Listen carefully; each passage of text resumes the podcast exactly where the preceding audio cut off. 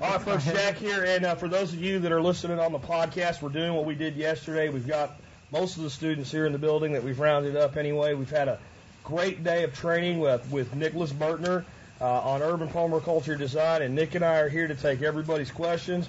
The thing that's going to be different is last night I was like, ask me anything about anything that has anything to do with survival or preparedness or sustainability. Let's kind of keep it in the permaculture vein today, but we can certainly get into some of the business side of things.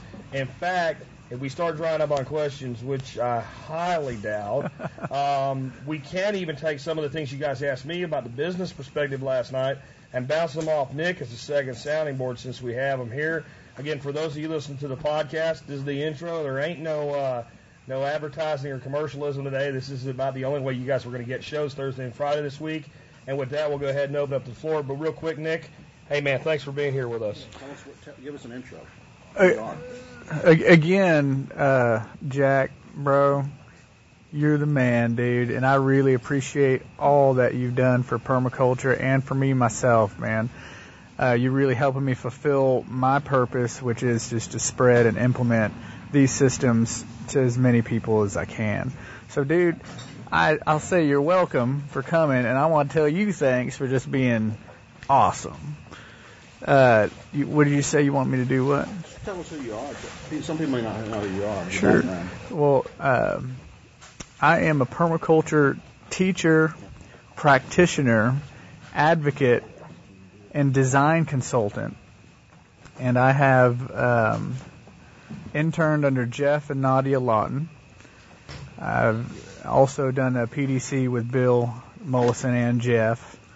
And I've spent probably the last three and a half years in and out of the country, not only doing permaculture, other stuff as well, but uh, really getting involved with as much sustainability, regenerative, and off-grid living as I can.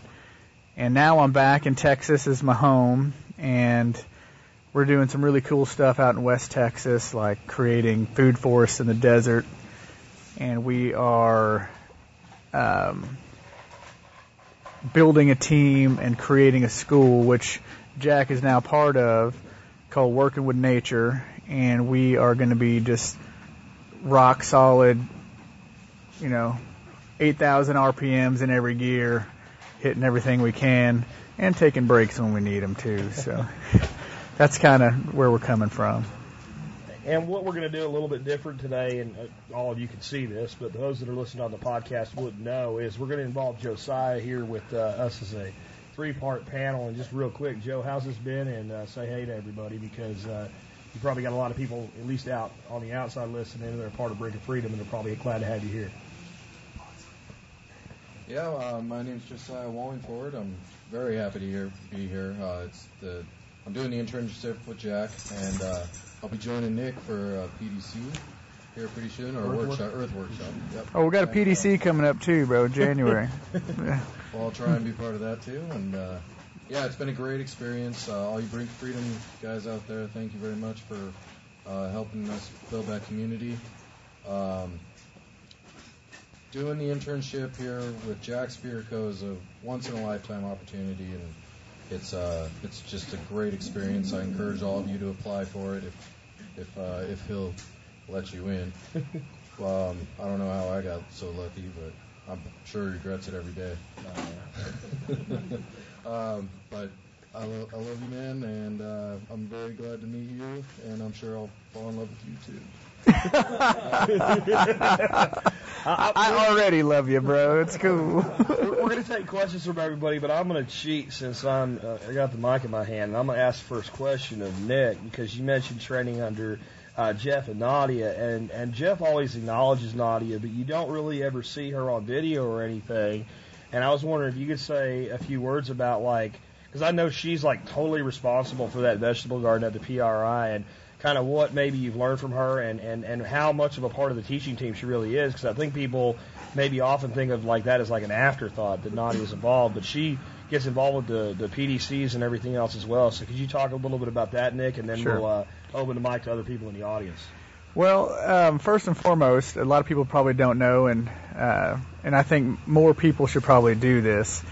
When you have a mentor, you respect your mentor. So I don't call I call him Geoff around you guys. When I'm around Geoff, I don't call him Geoff unless it's on accident. He's Mr. Geoff to me, to be honest with you. He'd probably make fun of me hearing hearing me say that on to 90,000 people, but it's okay. I have humility.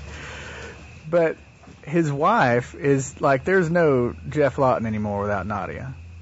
Nadia is eh, she basically just runs Zaytuna Farm. That's that's just how it rolls. And really, uh, their daughter uh, Latifa is part of the team too. So it's a real awesome thing to see a family get together and do something like what they're doing, and it's an inspiration. And it's in my my future plans to do the same thing. Uh, she is an amazing composter and uh, gardener as well as a nursery woman. I mean, somebody works in nursery really well. And she's great with animals, and she will slaughter a chicken quicker than a duck on a June bug, man. so she's really part of the the the team up at the very top. And uh, Geoff, Geoff, I'm sure, I, and I want to speak for him, but I'm sure he he couldn't do it without her. Well, I know what it's like to have a woman you can't do things without. Real quick. Uh, Everybody, just give a round of applause for my wonderful wife,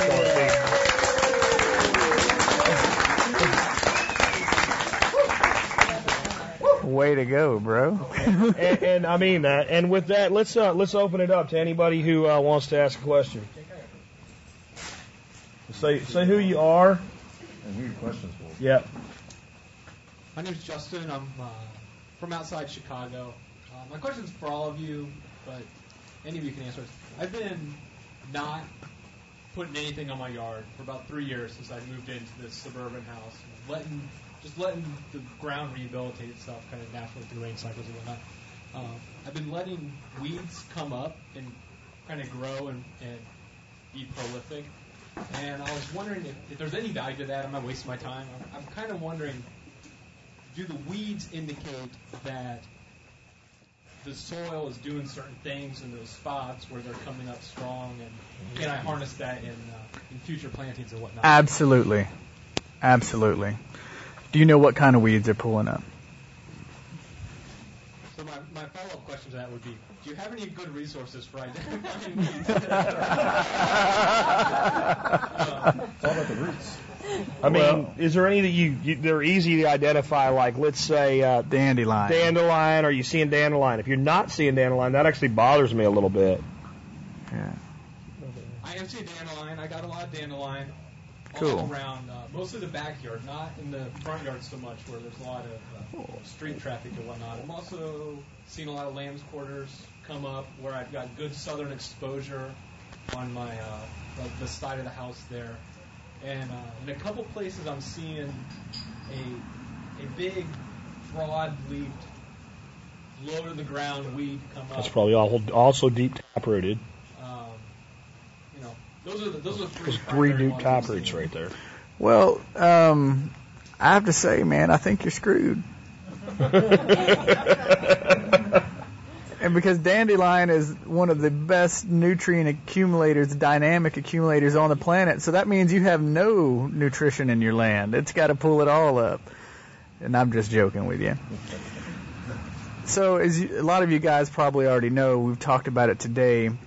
Weedy species or leguminous species or pioneering species, they don't have to be legumes. Anything that grows quickly and and instead of creating a ton of biomass, it creates seeds quickly, right? They bolt. Dandelions bolt immediately. Not immediately, but pretty quick. Thistle, oh man. So you're at the first stage of succession, really, right? So you got all these dynamic accumulators popping up in your ground. I'm sorry, go ahead. And so what's happening is these fast carbon pathways, as they put it, they grow quickly, spread seed quickly, and die so they can create soil very rapidly.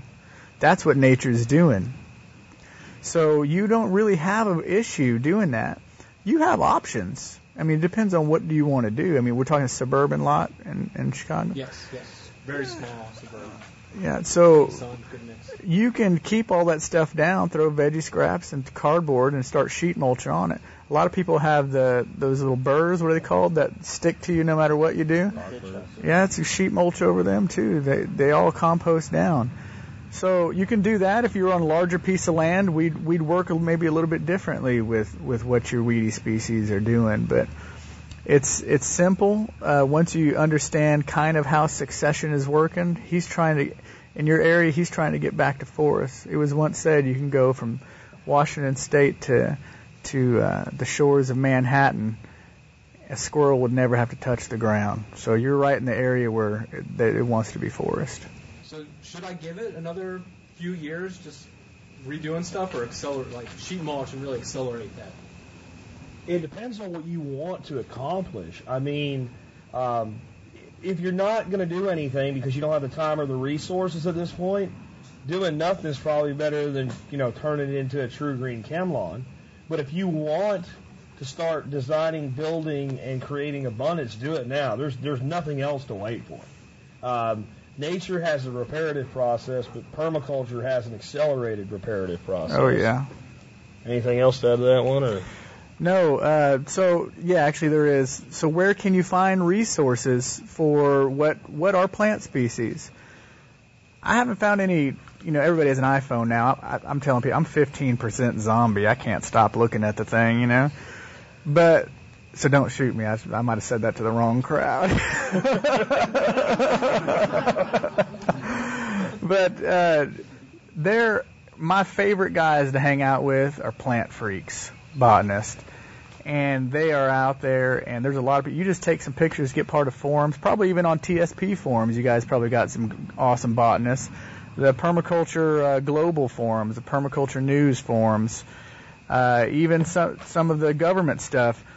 Guys who are into, I mean, I love plants, but there are some guys who are really into plants, and those guys are so cool. Just take some pictures of what you got. They want to see the leaves, they want to see the the fruit, how it is, and they'll tell you what's up, and they'll tell you what it is, and do your own research and find out what nutrients that that particular weed is mining. That's how you do that, bro. Another thing you can do is go to uh, your local garden center that usually gives conventional advice and ask them what the 10 worst weeds they hear about are, and you probably have those. And that probably doesn't mean they're bad, but then you at least know which ones to look up, and if they match, then you know you've got a match. There's a uh, group on Flickr. Have you ever heard of Flickr? All right, so there's a group on Flickr just called Plants, and all people do there is post pictures of plants. And what I do is That's I cool. find a plant or a weed that I don't understand or know what it is. I just uh, post a picture of it there and say, "What is this?" And you'll get a ton of responses. Wow. That's Um, really cool. Nick, can, for the folks out there that may not understand, could you define what a dynamic accumulator weed or plant? What does that mean? Well, that's something that everybody knows, and if you don't, you should feel ashamed. yeah. Next question. It'd be funny if I just left it at that. A dynamic accumulator. Dynamics is something that moves around rapidly, or something that's not one. It evolves. And an accumulator is something that gathers. So a dynamic accumulator is something like. Um, uh, dulce or uh, dandelion or comfrey. These are things that they don't just make symbiotic relationships with something like rhizobium, which is a bacteria that cr- you know helps create nitrogen in the soil.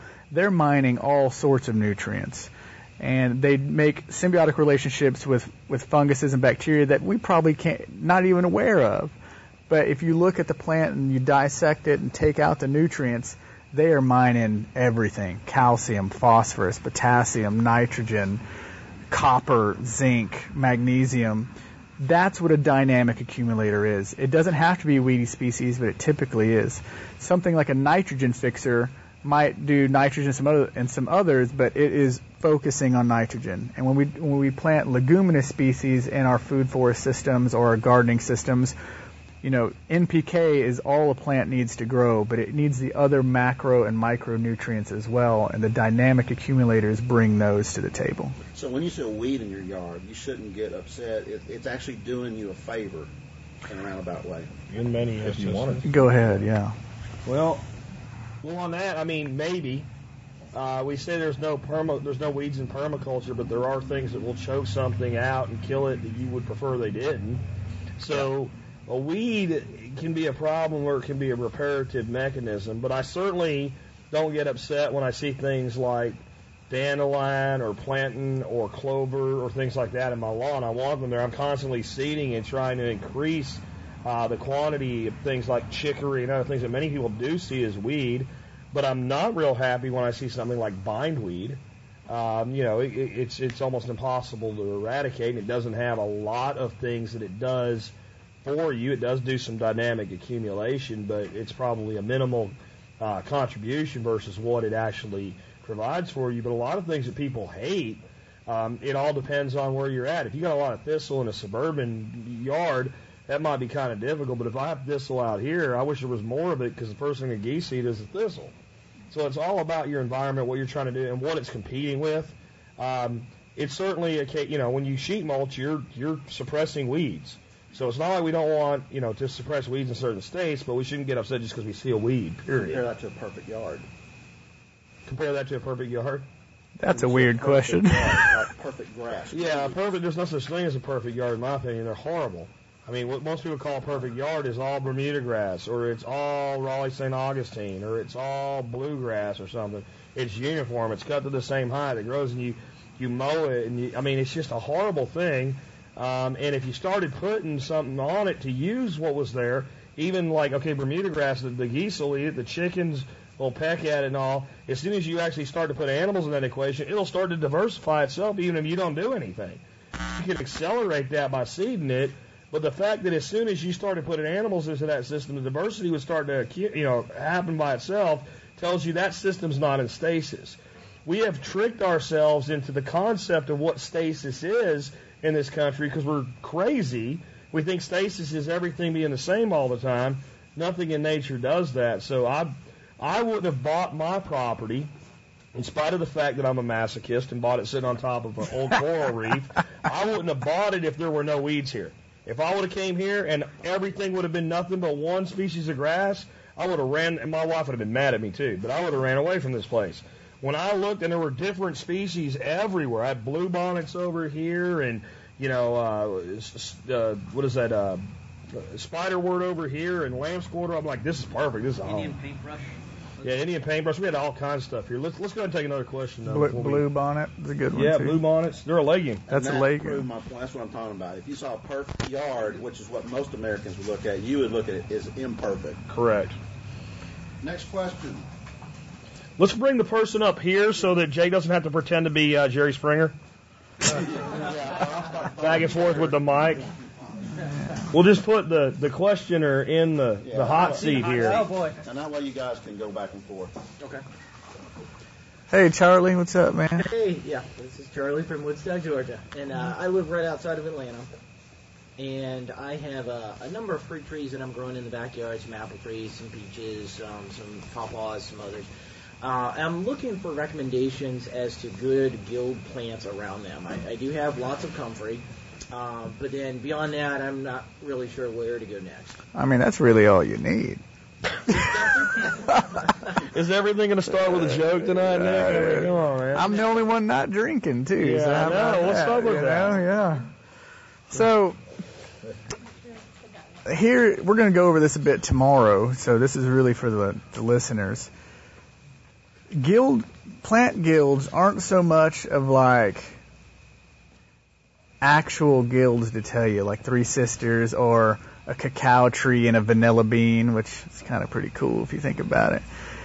or you know an apple tree guild, or you know pecan trees, blueberries, comfrey, and marigolds. You know what I mean? I could tell you specific guilds, but it wouldn't do you the amount of good if I told you the thought process behind what guilds can do. And we're going to get into this a lot tomorrow, but I'll kind of keep a surface type answer to this. There are some general overviews that we should think about when we think about guilds. First and foremost is how do plants and and it doesn't just have to be plants either. How does the biology work to create an ecosystemic environment? All right. So, and we have to look to our own natural systems, such as forests and prairies, to really see what's going on. And I know when we first look at a forest, we first look at a prairie, it might seem overwhelming. Like, what is actually going on? So we have to come in with broad strokes first and like understand like the seven layers of a food forest and you know the four layers of a pond or whatever we're going to do. Once we understand that, then we can go, okay, what are my issues? Do I have aphids? Do I have nematode issues?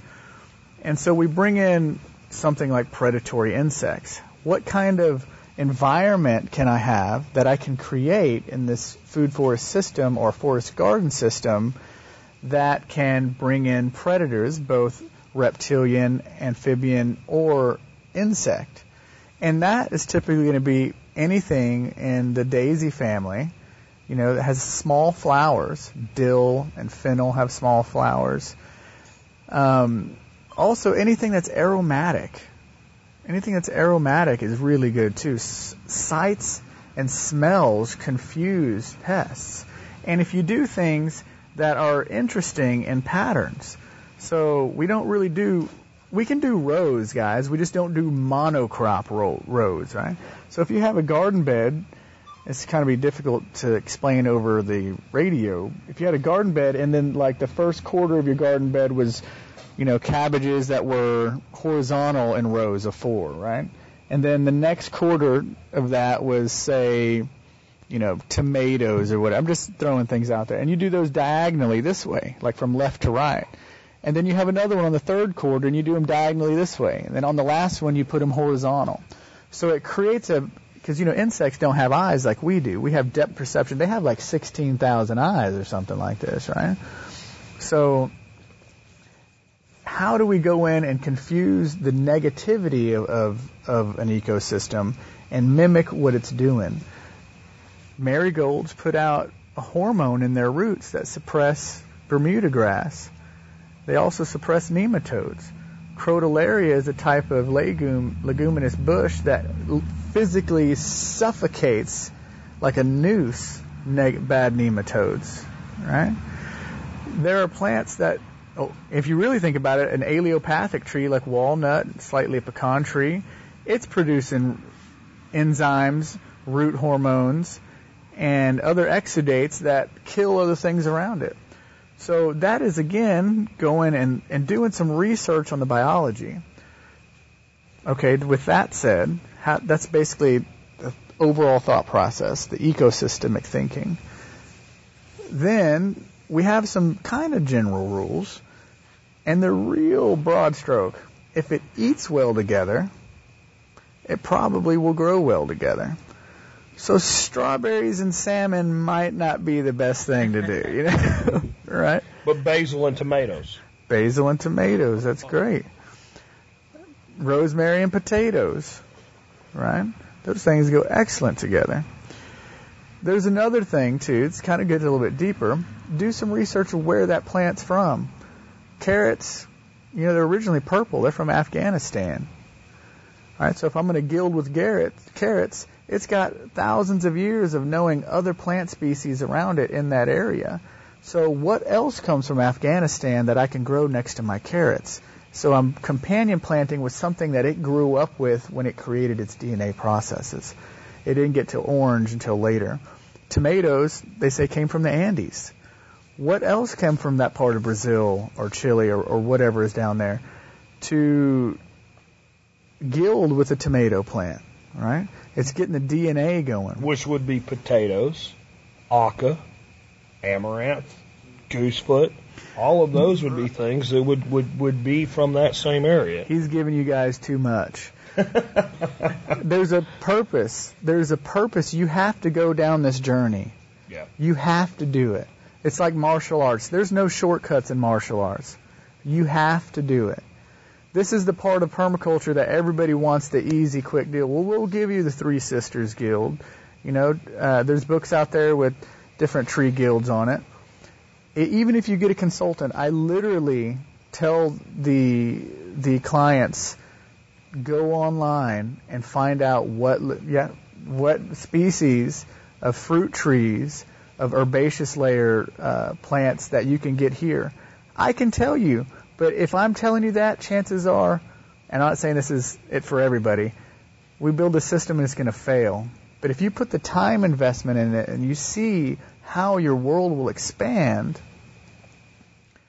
you're going to keep going, you know? And, and the reason I was willing to give him that is because, well, he was asking about apple trees, so it didn't help him. Um, seriously though, um, there, there's another way to look at this too, especially since we're, we're looking at urban and small space design, and we're doing a lot of things that maybe would mimic typical suburban landscaping. You're going to be, you know, trying to put these guilds together, and you can think about, well, how do these plants support each other? But one of the things Nicholas said was, you know, looking at how it, it would bring in predators and bring in pollinators. So, like one of the things I learned from Dave Jacke is, well, let's take a look at all the things that we're going to plant, and let's start looking at, well, what what month does that species flower? And what months can I get the earliest possible flowering in my uh, in my climate? And what are the latest month I can have something flower? And then start filling in the blanks by what could I grow that's desirable that will flower in March? Now I need something that will flower in April. Now I need something that will flower in June. And then we start picking things that fit for a purpose. And that's just one way that we can do it. That's just one different way to look at it. Yeah. It, it's probably the most valuable thing about Jacke's books is the tables in the background that tell you, well, these plants flower from June to August. But then the first thing Dave will tell you is, well, plants don't read books. So there's still some experimentation because that plant may very well flower in, uh, in in August in Virginia, but it might flower in June. What June August might mean is June in some places and August in others. So you kind of have to ferret that out for yourself. But that's another way to think about guilding is, well, what is one of my goals of guilding? It's not just direct support, but bringing in these pollinators. So if I try to create a system, and remember the guild doesn't always have to be that one apple tree and all the polyculture around it. That guild, small yard, the whole thing's a guild, right? So if I have a yard designed so that there's something in flower from just about the time frost goes away until it comes back, then I've created a system that's going to be attractive to the animals that I want to bring in, the insects that I want to bring in, the birds that I want to bring in, not just at its height, but from the entire duration that it's possible. So that's another way to look at building a guild. And I haven't met uh, Dave Jacke yet, but but thanks for saying plants don't read books because I've been using that for the last month to all the classes. I, I, I stole it from Dave. Dave, you rock. I think uh, coming into permaculture, and for a lot of people, it's you know it's a it's their first time gardening, and they're jumping right into permaculture because they're listening to people like Jack Spirko here, and and um, and it can be overwhelming with all these different kinds of plants, all the different kinds of guilds you could create, knowing all the people. When you listen to someone like these guys, they know all these different plants and what what's special about them. Well, like uh, like touching a hot stove, the quickest way to learn not to touch a hot stove is touching a hot stove. And um, I think your failures in your plantings are gonna. That's how you learn the plant. It's when you start seeing those failures. So I I just experiment with things and see what works and what doesn't work. Um, and then I start noticing plants and learning about plants, and it's usually from the failings that I start learning about those specific plants because I want to know why they failed. Um, that's a lot easier than looking at an encyclopedia of a bunch of plants, reading about them, and hoping that you can recognize them and what'll work with what. Yeah, I mean, yeah, you can always just try the plant of a whole bunch of stuff, and the stuff that lives was the good stuff approach. And that there's been, you know, I mean, a lot of what Sepp Holzer does today is very refined, but that's a lot of how he got there. He's planted everything, and he would plant the same seed mixture in different spots on the property, and certain things would do well here, and certain things would do well there. And he just says, "Ask, ask nature." He might say it a little too much in a workshop, but. Um, that is true because if I plant the same seed mixture in three or four different places, and I, I'll, it'll give me a guild, and and I'll, you know, you guys are looking at all this daikon out here now, uh, but in the middle of summer there wasn't that much daikon here, but yet you were here and you saw some of the I in the height of summer. What was it like 104 degrees? Yep. And we had these little tucked in places where the daikon was growing, and he was looking at it. Nic- Nicholas was looking at it, going, "No way!" And he put his hand down there, and what was it about 10, 15 degrees cooler in that little spot? So you- Perfect microclimate. You'll find it if you give everything a shot. The thing that can exploit the microclimate will show it to you. And before we go to the next one, I'll give you one last bit of help. with what Nick talked about, where does the plant come from? Every apple that exists today has its roots in one place, Kazakhstan. Wow. And if you research the, the forest and, and field climates of Kazakhstan, it will give you every polyculture you could ever want to think of that's a natural analog for Kazakhstan forest is a natural analog for apples. And they all come from that one place. There's there's no apple that doesn't find its roots back in Kazakhstan. But because Nick told me not to, I can't tell you any things I know about the stuff that originally. That's right. You guys got to do it you on your it. So own. let's let's take another one now. Well, you know, let me add something else to that. Actually, to what Josiah was saying, uh, just real quick, because I, think it is really important to make as many mistakes as you can. Uh, I went to the Earthship Academy and uh, with Mike Reynolds and a, a buddy of mine, a real good friend of mine. His name is James Fry. He helped install aquaponic systems in Earthships. And Mike doesn't read books. He's kind of like plants. So he didn't want anybody to tell him how to do aquaponics. He just put black water right into the fish tank. The fish. He killed all the fish, but you know what? Now he knows what not to do. you know what I mean? So making mistakes is something we need to really start feeling comfortable with. If it's something like earthworks or building a house or doing your first year of management, get a consultant in or get, you know, listen to a lot of people who who are who've been experienced. But other than these main things that will cost you a ton of money, make mistakes. Get in there and get it done. That's the way to do it. Or is uh, one of the greatest inventors of all time, Thomas Edison, said when they asked him, How did you invent a light bulb? He said, Well, the first thing I did was figured out a thousand ways not to invent a light bulb, and then I invented a light bulb. So to sum up, this is kind of like do the work is wax on, wax off, Papa San. Onegashimasu. Um, my name's Lori, and I hail from Manhattan. And eventually, we hope that we move out and get land. But for people like me, I don't know. Maybe there's a lot of other very urban city dwellers um, listening to Jack's podcast, and I really want to try. I really want to try things that will fail and learn from that. But Yeah. until I have a place where I can actually do that, do you guys have any recommendations for people that really only have like inside their apartment things that we can do, plants that will grow well indoors and, and maybe medium like we Sure. have some sun in our windows, but of course we can't grow tomatoes, you know. Sure. So what are maybe some suggestions to get started even in such a small space? That's a great question. So, the plant species are not all that caring of what's up. See, plants are they're manufactured to just grow. I mean, if you look at look at a seed, guys, a seed is amazing. A seed you could put in a damp paper cloth, put it in a in a cabinet, close the door, and it will sprout. It won't live very long. But that is remarkable. If we look at that through through childlike eyes, we can see that is truly that is really amazing. So the plants that you're that you're choosing, as long as they're hardy plants, and most of the plants that you're going to get at a nursery nowadays, they know people don't take care of them, so they're pretty rough, rough and tough plants.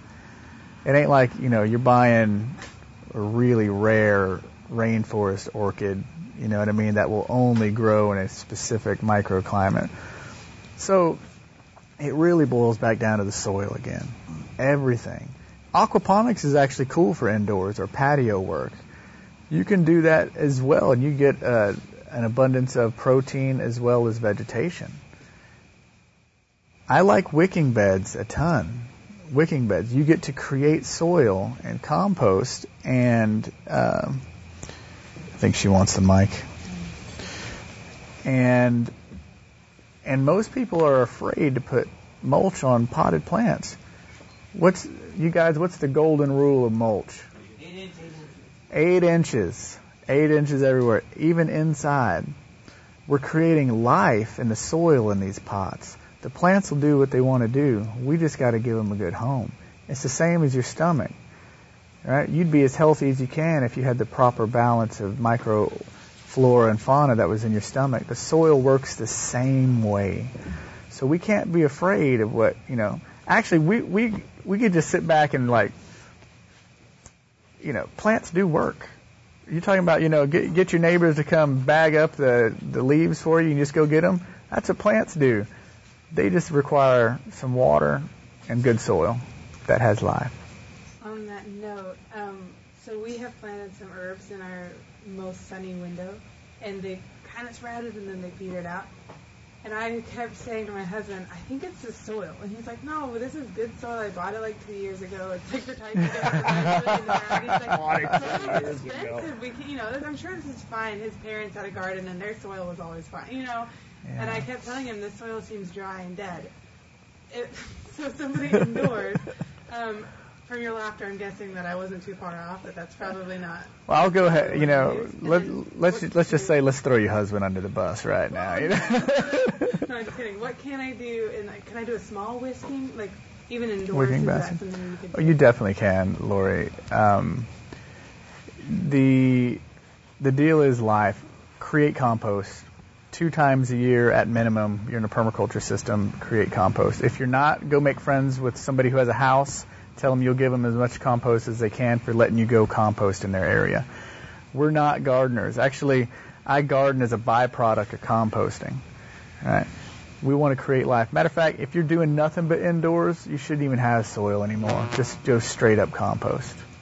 Right? I agree with that. Yeah. You can do. I mean, you can put sand and clay in there. Clay holds nutrient really well, but compost is soil. It is soil, and it's not only soil; it's life-rich soil. I'd probably screen compost that you're doing in a pot, though. At least the top layer of it to get some of those big clumps off of it. It'd be beneficial. Um, so when I first got into permaculture, I was living with my wife in Las Vegas in an apartment. So I feel your pain. Um, what we did was first we tried this uh, aquaponic system, which was like this little kit you bought, and it was goldfish, and it was a failure for us. Mm, And we probably could have, if we tried again, we'd probably do a lot better, but it will fail, or it's possible it will fail when you're learning. Um, but what we grew mostly was basil and tomato, um, just for because we cooked a lot with basil and tomato, and um, we did it. We did it with container gardens out right on right on our uh, windowsill, and that that worked really well for us. And that's really how we got into it. It's a good way to start, good plants to to do. Um, now, if it's there's, I'm sure you guys could mention a lot of other plants that would go good in a windowsill in an apartment. Almost any herb, almost anything that you can get from a nursery in your climate will work good with solar aspect. There's very few things that, see, we're not trying to put uh, an avocado tree in Nebraska. That's not our goal. And any nursery isn't trying to do that either. They're wanting to sell what is going to grow in that particular climate. So as long as you give it some sun, and, and you can have a benefit. If we're in Texas, we actually need to design.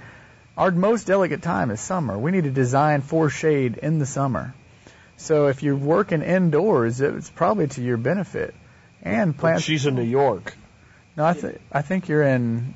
And Okay, well, you and I have have talked through email as well, so I'm a little bit confused. Uh, your family must have Texas land, okay? Correct. Um, well, okay, that's fine too. So almost any herb is going to be shade tolerant. Um, Well, so what we did was we we did the container gardens, and we did that with a worm bin. We got a worm bin as well. They make them. Uh, you can do it with a five gallon bucket for your in your kitchen, we did that. And uh, and a lot of times it'll fail if you don't if you don't give them enough oxygen, like you keep the lid on. And I understand you want to keep the lid on because uh, they crawl everywhere, right? And so um, so we did, we got around that by putting this building a screen into it, just wrapping the screen with a rubber band around it, um, big industrial rubber band. You could do duct tape. But that's how we got around it, and we our first worm bin failed, and they died, and they crawled everywhere, and it was horrible. Um, and my wife is pissed that I got more worms, but I did it anyway. And um, they got dewormer for that, by the way. I don't know what kind of worms you had. uh, but, it, Pour copper but on our the second counter batch around worked the really bucket. well, and um, the wick the wicker system I think might work out well in an apartment. Definitely. Yes. Wicking, so, wicking so that'd be beds. the other thing to try, I think. All right, cool. Yeah, we did we did a compost kitchen gallon with worms that all died, but We learned today about the 1 to 25 ratio, browns and greens, and I'm supposing even if I don't have a 6 foot by 6 foot pile, right, I should still keep that kind of Yeah. ratio and try even a small. You definitely should. And if it's too cold, you can throw things like cotton meal in there. Like if it's not getting hot enough for you, that'll help heat up your, your compost. If, if you have the proper size, it helps with, with the temperature. If you don't, there's things that can cool it down and heat it up depending on what you're feeding it, like cotton meal and things like that. Uh, Cool. Let's- All right, who, Lori. Who do we got next? Anybody want to come up to the hot seat? Come on, Russ. Come on, Russ. Come on down. All right, Russ Bear from Houston, Texas. Uh, since we're talking about worms, I've got a worm problem. It's not a good problem. are you married? I'm, I'm married. Well, sounds like a real problem then. So one thing that I've noticed uh, on our new property is that we have an extreme amount of flatworms. Whenever it rains, they come out everywhere. And as far as I can tell from the research that I've done, flatworms feed on earthworms. Do they have the same issue with our composting worms? Is it going to be an issue in our garden? Because I'm talking like an extreme amount. Whenever it rains, they're crawling everywhere. And I know they, they like to eat earthworms and other. All right, this is a big question. So what's up with your flatworms, right? So how to go about this is what's the history of your land? as far as I could tell, you know, it was, you know, your your your pretty standard suburban, uh, you know, landscape design. So it looks like they brought in a lot of potted plants, uh, a lot of stuff from nurseries to kind of design the landscape in the front yard and the backyard. So they likely came, uh, you know, from indigenous plants from overseas. I don't know, but So when you say, you know, people can gauge different amounts. I walk in West Texas sometimes in pasture land, and it is, you know, Bible versions of grasshoppers and locusts. All right. So when you say a plague of flatworms, I mean, I'm thinking like, man, it's ridiculous. I mean, give me an actual, like, if you go outside and I'm looking at a piece of land that's this big, I mean, is it just like, oh my God, it's I can't even touch the floor? I mean, that's what I'm thinking right now, and that's that's a whole nother scenario of of help than if it's just you've got some coming out. So if it rains, and I and I look down my little walkway down to my street, I'm seeing, you know, six, seven, eight long flatworms. Okay. I've done a little fisherman's trick, you know, with a little bit of car battery, some wire, and some, uh, you know, some uh, uh, screwdrivers. You plug them into the ground, and I'm getting more flatworms than I am earthworms and other worms coming Okay. out of my coming out of my soil. Well, I don't haven't heard anything. I don't know much about flatworms. I'll tell you first and foremost. And that's another good thing about most permacultures. We're not used car salesmen. If you know we don't know a ton, you know we'll let you know. But I don't think there's any unless your HOA says you can't do it. You know, go borrow you some ducks, man. Ducks are vicious on any type of worm. You know, and uh, grab you a couple of them, dangle them in front of the ducks, kind of show them where they can find them. And ducks are smart; they just they just continue going. You know. What what kind of problems are you worried about with these worms? So our Well, he's married.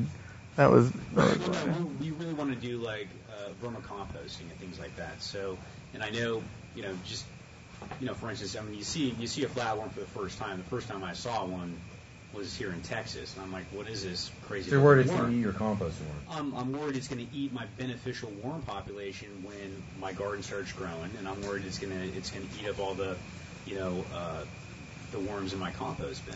My recommendation uh, here, before you even move the ducks in, it would be to go back to the 1920s and see what they were doing with your land, because those seeds might have been those eggs might have been laying dormant for a long time, and see what was up with it, why they're there, if you could find out why, and what was putting them at bay before. And so when we cut holes in the ecosystem and put up suburbs, or we cut down swamps, you know, we get an explosive growth, we get like rampant weeds. No, they're just filling in a niche that we've cut down. So what, how can you work, you know, in that environment knowing that information? There's a couple things I'll add now. Everybody can see why I sound like a genius on the podcast all the time because they just watch me use my phone to use Google to learn more about these worms. And they're actually from Asia. They're an invasive species, which is part of why they are a problem. But I'll tell you immediately why I'm not that worried about them where you're at, because you say I have more of them than I have earthworms. So you have earthworms. So we know they're not completely decimating your earthworms because earthworms are there too.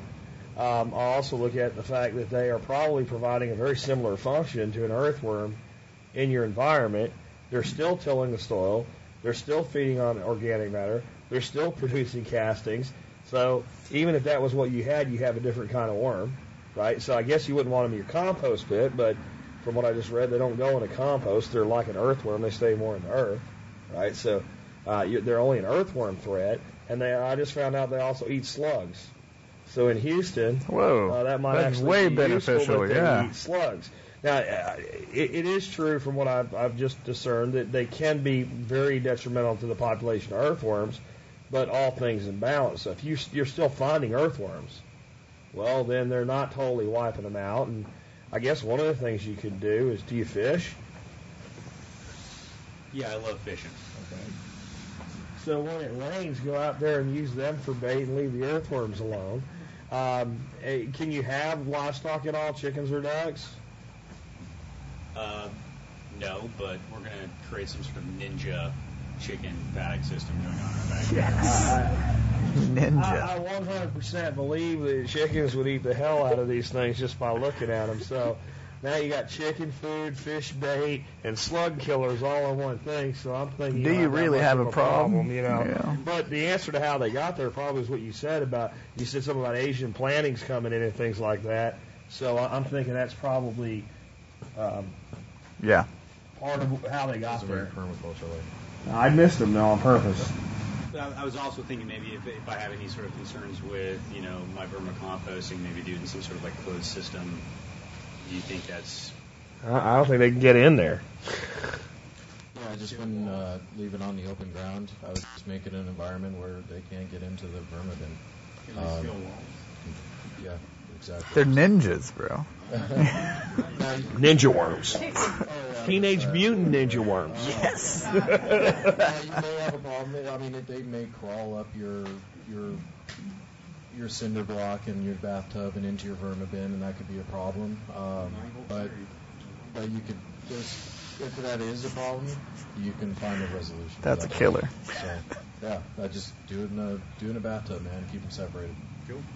Isn't there a song that says that?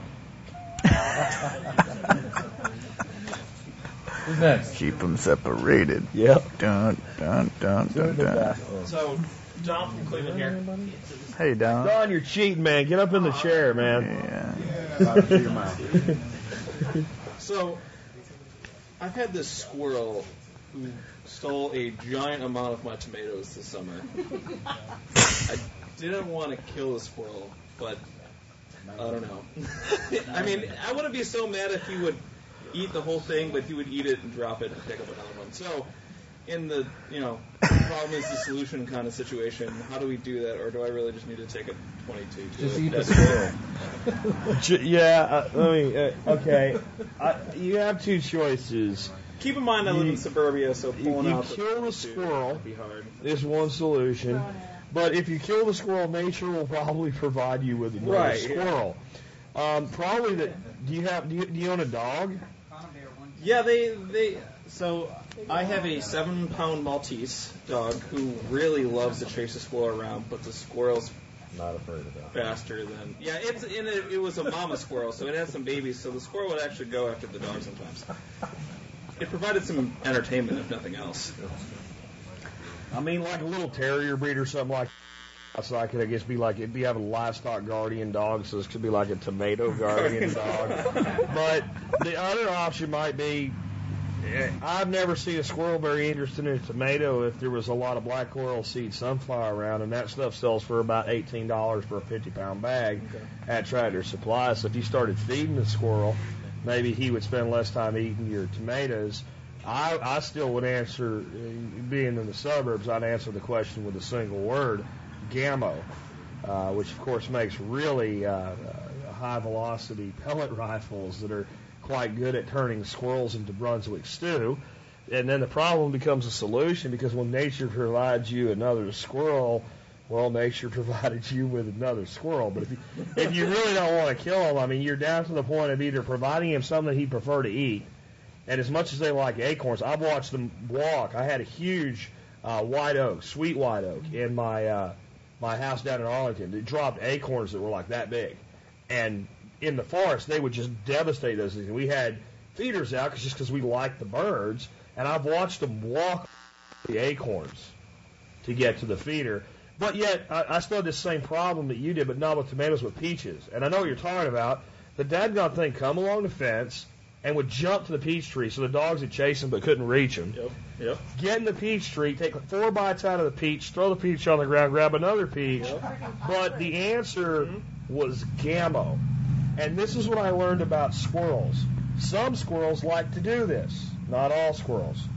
If you start eating the squirrels that do this, you end up mostly with squirrels that prefer the black oil sunflowers. So you might have to stack the functions. There, there's a there's another kind of interesting deal. What he said with getting a little dog is is part of the equation. It won't stop all the squirrels. In tandem, a squirrel will. It's like a coyote. We will distract your dog while its buddy squirrel gets it, and then they still fight over the food, but they still both get to eat. Do you use um, tomato trellises? No, they're- well, I, I got you know five foot stakes that I tie the tomatoes up. So they, I've seen some of the stakes are wood, so he can climb up the stakes, or but I've got metal ones, but he still can grab the. So wood. with with the combination of dogs who like squirrels and no trellising and an heirloom variety of tomatoes that grow strong, put three to five of them very close together. They grow, the wind blows them, they lie down, and then they grow up and then fruit. They make their own stability when they do that. The squirrels and the pests and the birds can get the outside of the tomatoes, but the inside, it's too dangerous to go in as a bird and sometimes a squirrel because now you're getting attacked by the dog. So you create an outside environment that's sacrificial for them, and you got to do it with three to five. You do it any more than that, it's a jungle. You can't get in. No more than five, no less than three. And I still have three growing from last spring that I did this with, and it's a you know it's just tangled enough that a squirrel or a bird's not going to go in there and do it, but it's not tangled enough that I can't get in with a knife and get the tomatoes out. Get a rat snake. Great big Texas rat snake, and you won't have a squirrel problem. Yeah. cool. I'd eat him, man. Just trap him and eat him. Yeah, it's- yeah, I'm, I'm up there. Who's next? No, we. Are we done? No, we got one No more. No way. All right. We got plenty more. Yeah. Hello, this is Sarah from Austin. Austin And rocks. So, Nicholas, you talked you talked today about uh, gray water systems being one of the techniques for per- permaculture. Definitely.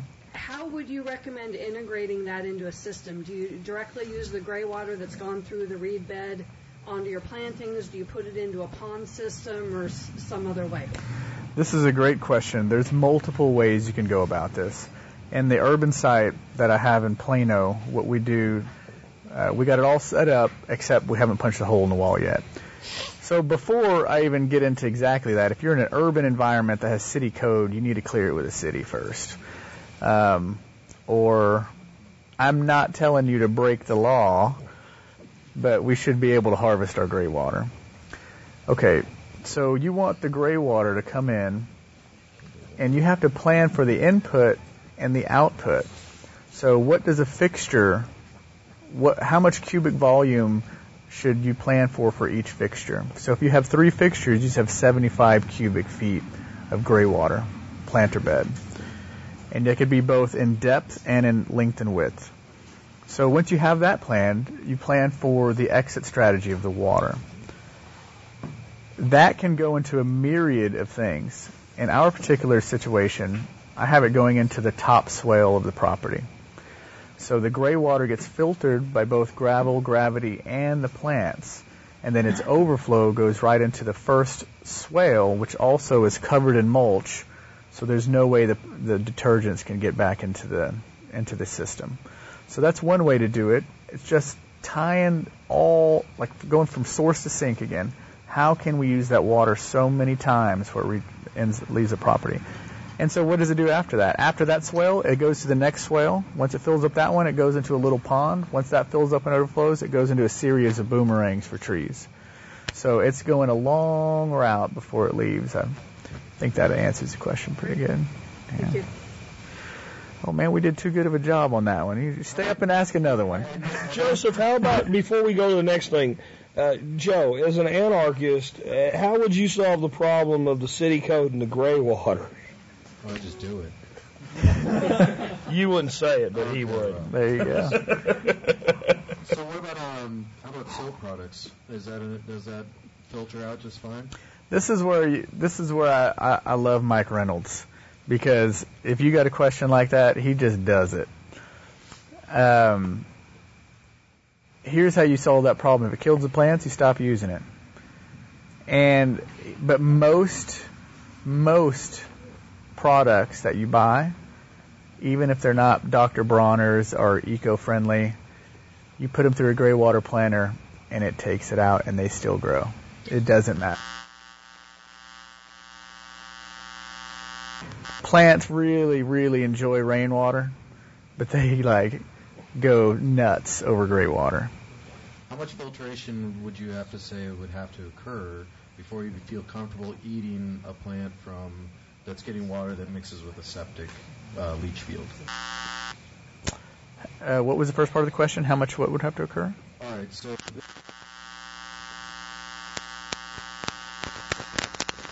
this all the time, and I just want to use the answer so I don't have to answer it anymore.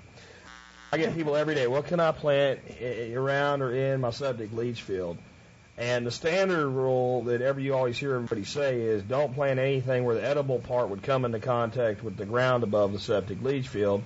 And my response to that is right now I have 34 people here using my bathroom and the ground where my leach field is dry, and I can't see a day that my leach field's going to come up to the top there.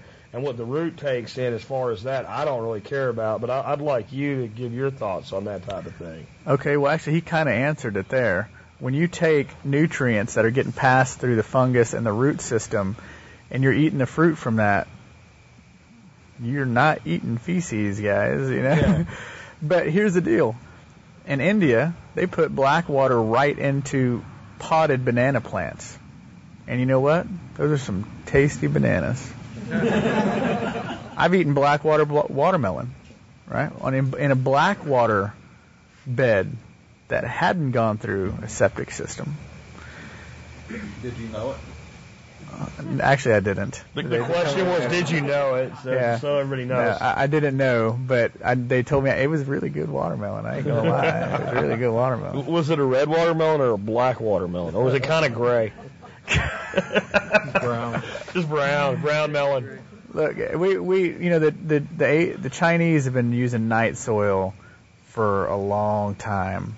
It's a first world issue. I'm not winning any uh, any points on this in, in the first way. It's a first world issue that we are so concerned about it. You should be concerned if it is above the soil and it's touching your vegetation. That's how you get E. coli. That you should be concerned about. But if you're talking about a leach bed, come on, man. Come on. I mean, I'd be more. The problem that you really have then is the roots infiltrating the the PVC pipes or the buckets or whatever you use to for your leach bed, and it's not usable anymore. But if that's the case, that's cool because your plants are sucking up the nutrient. You're not going to get sick by that convert. That you're going to get more sick by putting antibiotics in a cow and eating the cow. Do you see what I'm saying? Human manure is nutrient. You're you're feeding the plant to feed you. Uh, so just spend some time in like Nicaragua for a while. You know, we'll be doing a good good thing. All right, my name is Jesse. I'm from Pensacola. I asked the same question yesterday and got some great responses, but I'm curious what you may have on this, Nicholas. Uh, I think there's a lot of other people here that may have the same kind of questions. I've got about a year to retire from the military, and uh, I'm, I'm looking forward to uh, a possible career in uh, permaculture. And uh, curious uh, what you may advise that I do in the next year Um, this is my first uh, formal uh, workshop, and then uh, looking at going to an Earthworks course. Uh, any other advice? Yeah. Do it. That'd be my first deal. Um, you have people like myself, Spirko, Lawton, Mollison, Permies.com, Hemenway, uh, everybody.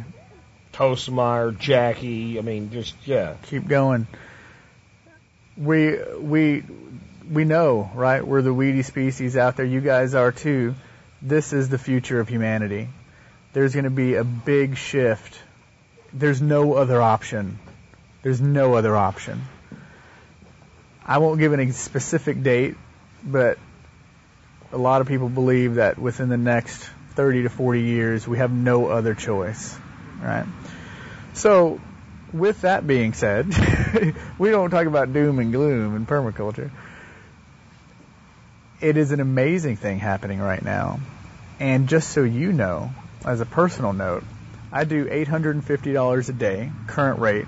Probably by the middle or the end of next year, I'm going to bump it up to 1500 I love consulting. It's fun to do. I personally am wanting to work myself out of a job. And I want to empower people to be able to go and do this. Take internships. Take courses. Get the credentials under a good mentor and have that mentor have a ton of business coming their way. And I get people asking me for what we're, what Nicole is my assistant. Uh, we, we're calling it the Canvas plan. They're like, well, you know, how can we work where, uh, kind of like what we're doing on Ferguson's property, come in and teach it, and we'll get students because you're in here, and we'll, we'll do this, and they don't have a lot of money to do it, and that's that's fine. I want to I want to figure out a way to work with them, and that's what we're doing. So, how can we do that? And how can I outprice myself and hand that over to people? that are very competent, that I feel very competent, and our team feels very competent, can take care of people. If you want the best bit of advice that I can give you, and you and you guys might not like it, but this is the best bit of advice, is be as selfless as possible and help as many people as you can. Because it's needed, man. It is needed.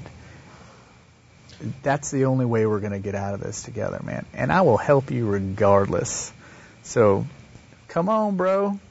We're here. I mean, let's get it done. Yeah, this is just, um, man, retiring out of the military, congratulations. Um, you're going to have a lot of leave, I assume, coming out of the military. So you're going to be getting out a little earlier than your actual end date, right? About three months. You're at three months, nice. Um, if you're looking at going into permaculture and making it maybe a possible part of your living, yeah, I agree totally with Nick. Do an internship and Geoff Lawton has a great internship program.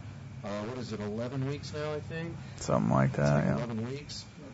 Yeah, and uh, yeah, so that'd be perfect for you. Uh, it involves going to Australia, but I'm sure that's not a problem. Traveling's not a big deal for you. Um, and we have internship programs too. We're just uh, we're in the beginning stages of it.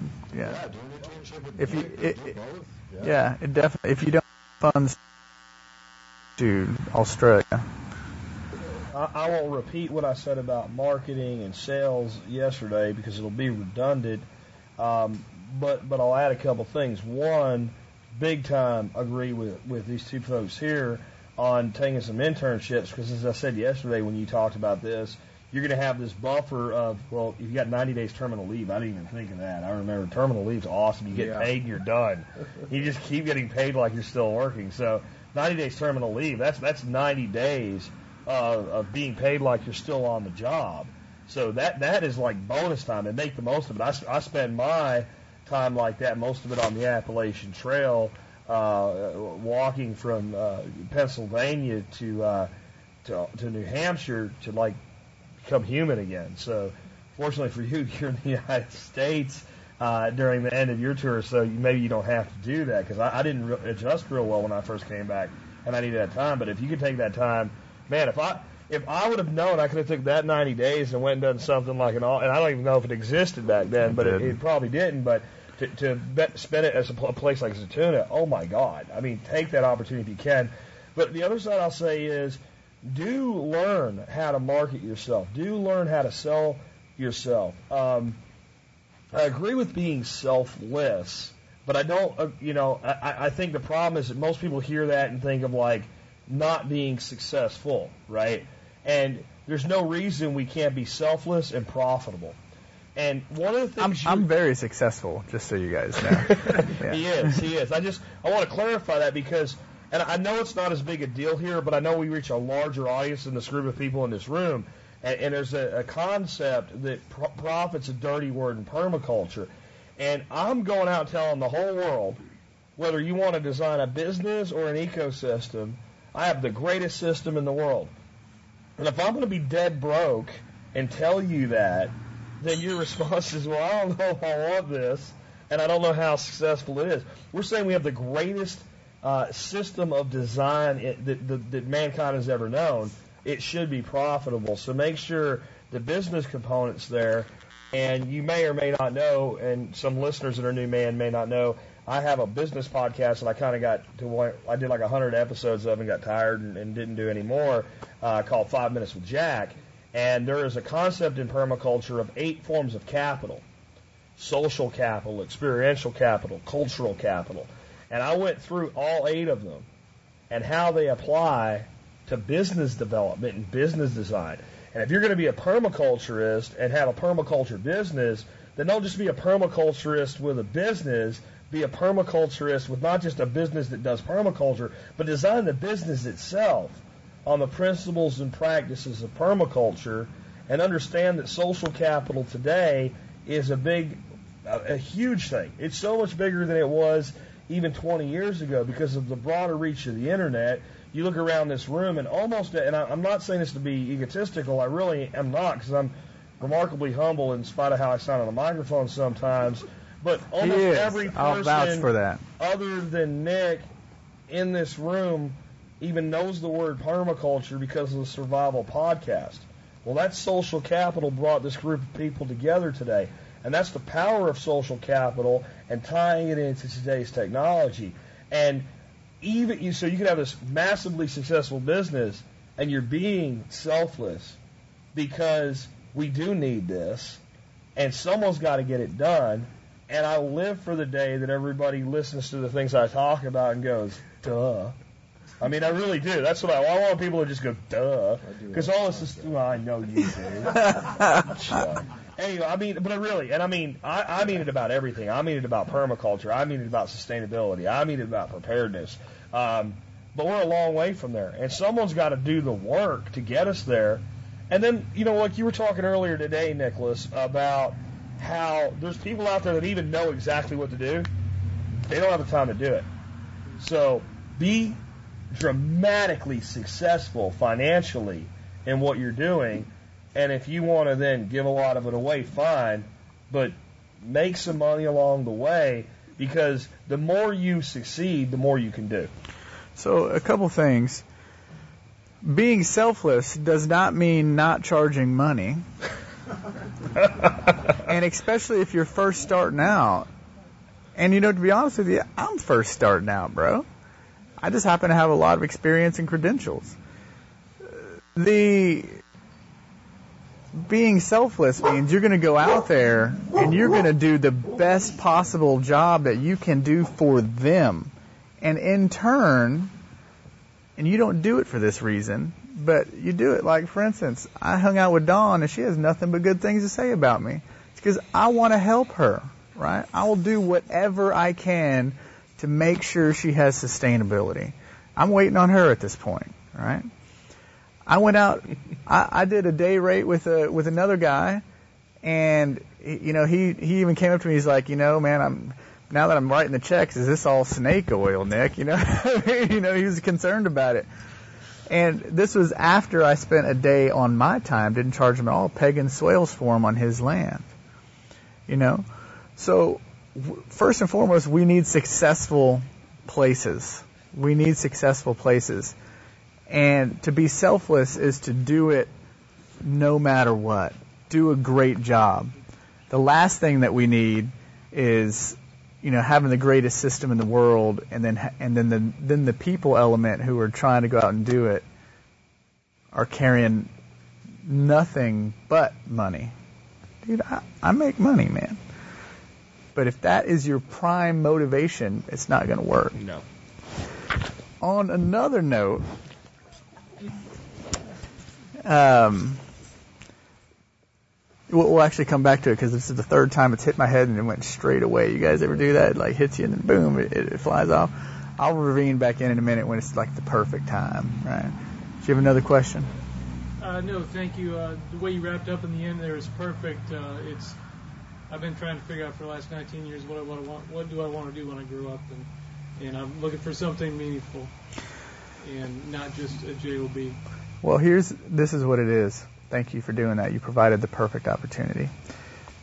At the end of the day, you start doing these systems and they are they're nothing but meaningful. This is important stuff. And some people might go, "Oh, you know, movie star or whatever." This is look, I'm extremely valuable, and this isn't arrogance. I can be dropped anywhere on the planet and take us into abundance, anywhere that's habitable for humans. Anybody can do it. Anybody can. So at the end of the day, even if you're not making a dime, this is what's so cool about these systems. Even if you don't make one cent, you will be able to take care of yourself and your family. So you have a, in your particular situation, take this retirement money that you're going to get, whatever it is, go get you some acreage, and it doesn't need to be a ton. You, I, I've seen acreage down to twenty five hundred dollars an acre. There's some places thousand bucks an acre, still. And implement the system. And even if you don't do anything, I'm not promoting that, by the way. This is the other end that you know, you got to look at worst case scenario. So this is playing the devil's advocate, which I don't like to do. If you're looking at the very negative end of this, what's the worst that can happen? You can take care of yourself and your family independently of any other needs. Come on, man. There's no other game on the planet that can that can give you that security. You want security, that is security. We're just fearful of letting go of money right now. We're fearful of it. It's it's an illusion, man. It's a complete illusion that everybody's bought into. Why do you make money? You make money to, to do two things to buy resources and for entertainment. Well, I tell you, you ever seen a chicken? It's pretty entertaining. Permaculture systems create resources, you regenerate resources.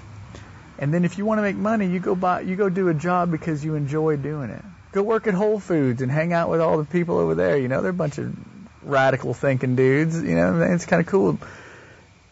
I think you understand what I'm trying to say. At the best possible scenario, you're very successful. You're doing something meaningful for people. The worst possible scenario, you don't have to worry. There is no negative about this at all. Thank you.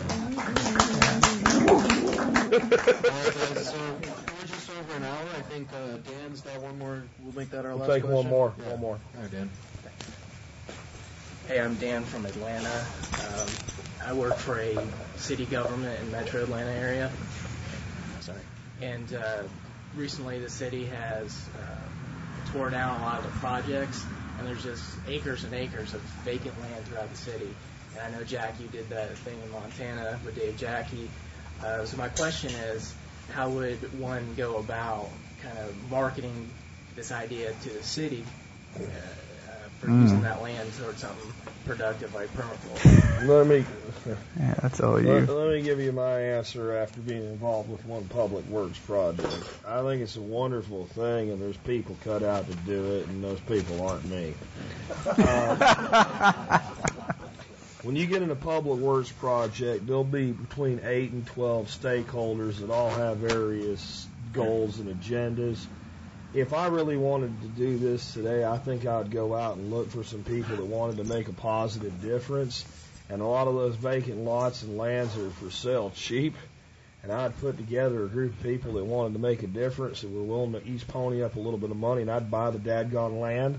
And the next sound that you would hear after that happened is beep, beep, beep as an excavator was backing up. And I'd just do it. And I- I think that that, and then I would say once it was done, I would donate it to the city under the understanding that it stays this way and gets maintained this way.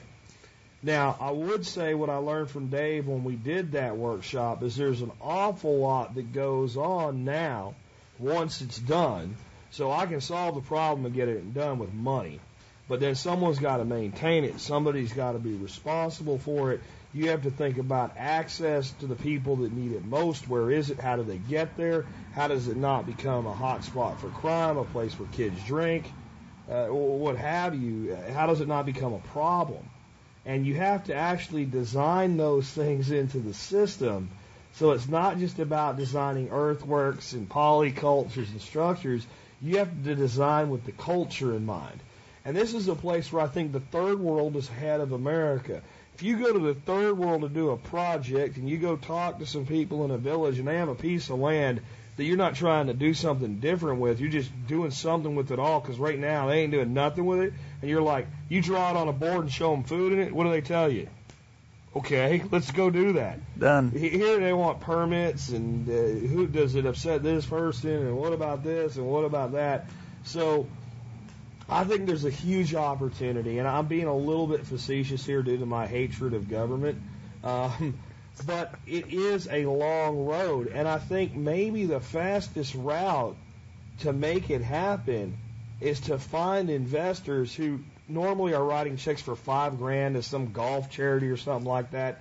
Present permaculture to them and say there's this junk lot laying in the middle of town and we can buy this lot for ten thousand dollars, and we need ten thousand dollars to just blow it up, not not to just make it because you could do it for a few hundred bucks if you nickel and dimed it, but just if we just want to blow it out of the water, get it done so fast that anybody from the city that would object to it, by the time they get there, we're already done. And we can do this for twenty thousand dollars on this lot in the middle of the city, and then turn around and before anybody can shut it down, grant it as a gift to the city if they'll take it. Maybe make it publicly known where if if the city's trying to shut it down at that point, there'd be like people banging on the walls, going, "Well, they did this for us. What are you doing?" I, I think that would be actually like it would be like taking guerrilla gardening to like this like massive like they show up and it's already done and the backhoe's leaving and I mean that's the way I would do it because we were standing out there trying to figure out how to make nine different people happy, none of which were actually going to really um, do anything with it after it was over. And all I could keep hearing in my head was the sounds of an excavator backing off a lowboy. So I mean that that's kind of my personal approach. I know that doesn't jive for everybody, but I think most of those abandoned lots that are out there, um, a lot of them probably are available for the price of the taxes due on them. And I'd rather take it into private hands and convert it. And I mean literally like one of those like uh, Blitzkrieg TV reality shows on Home and Garden Network, where like like a monster group of blue helmet guys show up, and not those kind of blue helmets, the ones on Home Makeover, and just just flip it in 48 hours, like before they can even say anything, it's done. That's my answer. Yeah, So- Perma Blitz on steroids. Yeah, the, the That's pretty awesome. is really kicking in for me right now. um, And the Angry Orchard, orchard maybe too. there's a great, there's a great independent film. I think it was made in France or by a Frenchman, but it's called uh, "The Man Who Planted Trees," and that's what's coming to mind right now. That's Um, awesome. That's awesome. And I would just, or uh, one option, I think Jack's os- option is great if you can, if you have patience to do that, and and it's a good idea. Um, but if not, just go start doing it, man, in those lots. just do it. Afterward. Just do it. I mean, there's probably bums living in these places, so I mean, they don't care enough to kick them out, and target those ones first. Um, you giving the guy some food, that's great, man. Um, but just just start doing it, and if things work out really well, and it gets done really well, and the whole community really enjoys it, well, you're going to get a lot of defense when they when the government wants to come in and try and tear it down. So that that's just my thoughts on the situation. I'd have to say when you get done doing it, make sure you have a banner, a big banner, call a press conference, and the banner says a gift to the city. It'd be very difficult for at that point for them to tear it down. You know, uh, oh, real quick, that's a great idea because you know, like, every Christmas somebody that likes you gives you something you really don't want, but you never tell them when you unwrap it. Well, if you un- they have the city basically gets it unwrapped for them in the middle of, of a press conference, it's really hard to say I don't like it. So I think I think that's an awesome idea. But I'm also with Joe. I mean, the quick answer is just do it. I'm thinking Fukuoka seed balls and just start pitching them out the window when you're driving down the road. Uh, kind of weapons of mass creation, right? I mean, that's, you know, I mean, that, that that's that's what I think we should be doing. And don't make the little bitty seed balls. Make freaking grenades you can get some distance with. You know, I mean, I'm serious. I mean, th- those things work. They work almost too well. And throw them out right before the spring rains, and you know, just start terraforming things. And by the time, and most bureaucrats are stupid. They won't even know what happened.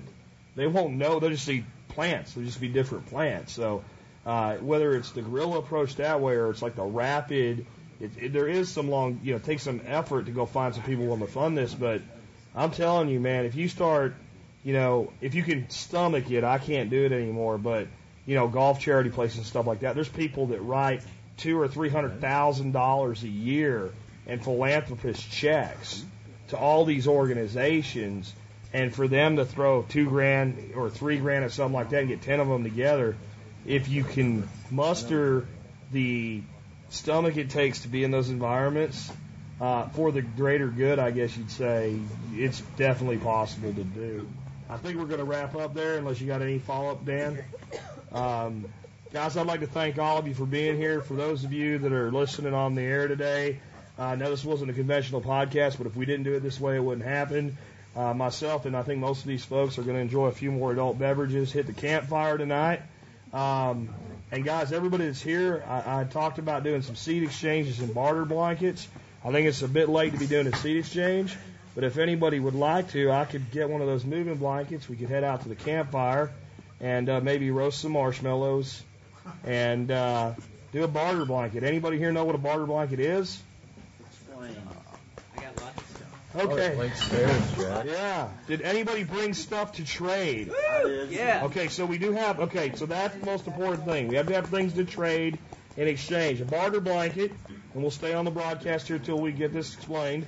Is where we take a blanket, we lay it on the ground. Somebody that has something they're willing to trade walks up to the blanket and throws it on the ground. Anybody that wants it that has something else for trade, and I'll remind you, most people probably would take, in absence of anything else, Federal Reserve notes in trade, can just throw it down on the blanket.